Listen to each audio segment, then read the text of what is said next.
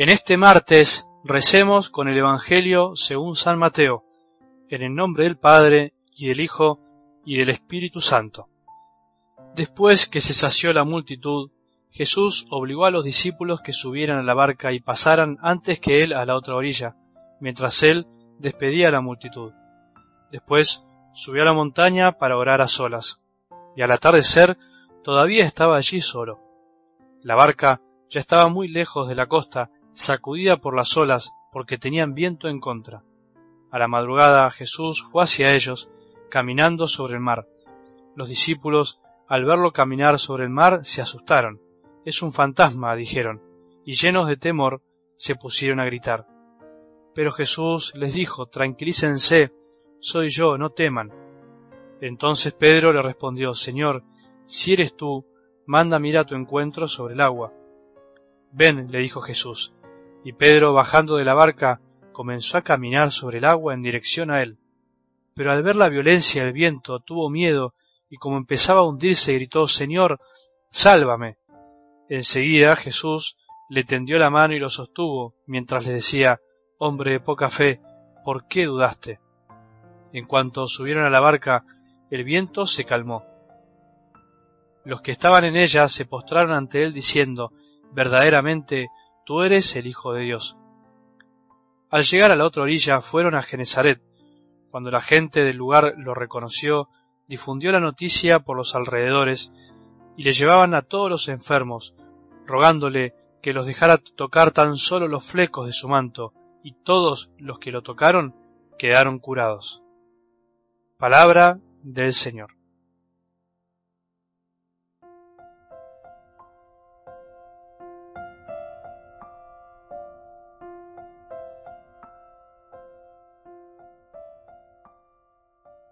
Retomando un poco algo del Evangelio del domingo, que siempre nos gusta desmenuzar y seguir meditando, es interesante ver cómo Jesús de alguna manera prueba a la gente que lo sigue.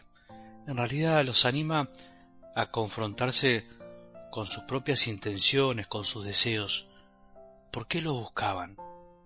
Ustedes no me buscan porque vieron signos, sino porque comieron hasta saciarse, les dijo como diciendo ustedes me buscan buscándose solamente a ustedes mismos, ustedes me buscan porque quieren saciar un hambre que en el fondo es pasajero.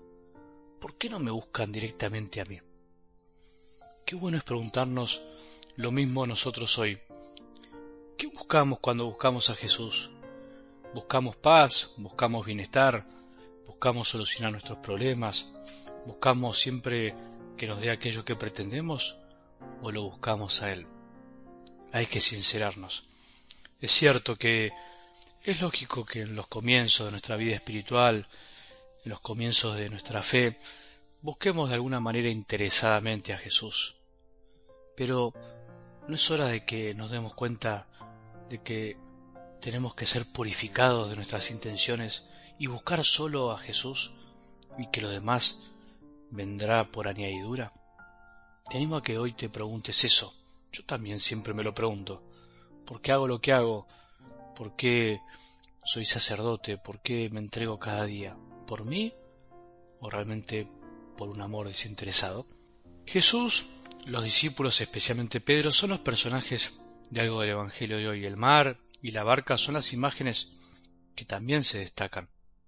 Te propongo que pensemos en el mar.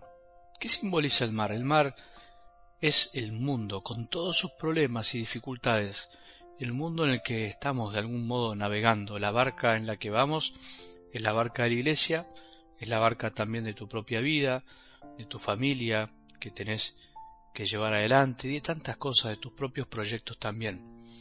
Y el mar es inestable, en el mar uno se siente inseguro porque está en constante movimiento, en el mar va también la barca agitada por mis problemas, que están representados por las olas, los problemas de tu vida en un mundo olvidado de Dios, que parecen que nos golpean por todos lados, continuamente, los pecados y las debilidades nuestras ajenas, los pecados y debilidades sociales de este mundo que está lleno de injusticias, de enfermedades, de problemas, de muerte, el no poder llegar a veces a fin de mes, para lo más necesario, no saber cómo hacer para seguir adelante, el andar sin rumbo también, sin encontrar el sentido de la vida. Bueno, ese es el mar. Y la barca de tu vida, de la iglesia, parece a veces vacía, navegando en la noche y enfrentándose a olas que nos golpean por todos lados, pero no nos quedemos solo ahí. En esta situación límite, Pedro se anima a desafiar al Señor de algún modo y le dice, si eres tú, mándame ir sobre el agua. Ese es el desafío que a veces le pedimos a Dios o le ponemos a Dios. ¿Estás? ¿Realmente estás o, sos un fantasma? ¿Dónde estás cuando más te necesito, cuando parece que todo se hunde? ¿Dónde estás cuando todo se pone tan difícil? En medio de este mundo no te veo, Señor, pareces un fantasma y por eso Pedro lo desafía, te desafía y se anima a preguntarte. Animémonos hoy también nosotros a desafiar con un buen corazón a nuestro buen Dios. Móstrate, ¿dónde estás? Y Pedro se anima a hacerlo y Jesús se lo concede. Pedro nos representa a todos, desafía la presencia de Jesús en este mundo y Él se lo confirma y lo conduce por el agua y lo ayuda a hacer lo que parecía imposible, como muchas veces nos ayudó a vos y a mí hacer lo que nunca hubiésemos imaginado. Nos hizo caminar por el mundo sobre este mar, en medio de tantas cosas, y todavía estamos acá, todavía estamos luchándola, todavía estamos escuchando su palabra. Y Pedro, ¿qué le pasa finalmente? Duda, porque en vez de dejar su mirada fija en Jesús, comienza a ver la violencia de las olas y no el rostro de su Maestro. Así nos pasó también a nosotros cuando dudamos, cuando dejamos de mirar a nuestro buen Dios, cuando nos pusimos a mirar los problemas y nos ahogamos solos, nos ahogamos entre tantas cosas que nos agitaban porque nos pusimos a ver la violencia del mundo y no la bondad de Jesús.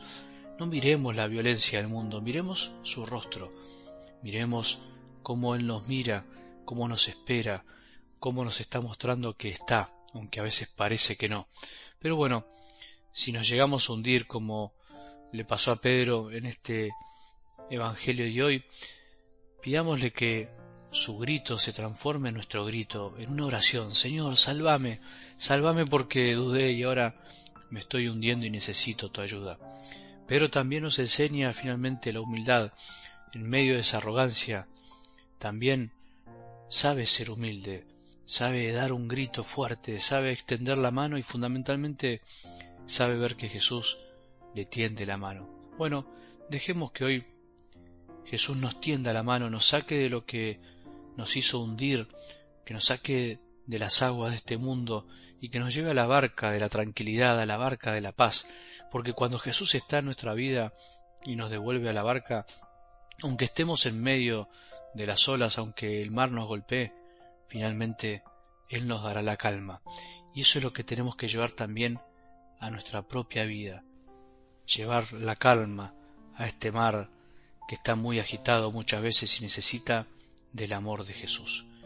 Que tengamos un buen día y que la bendición de Dios, que es Padre misericordioso, Hijo y Espíritu Santo, descienda sobre nuestros corazones y permanezca para siempre.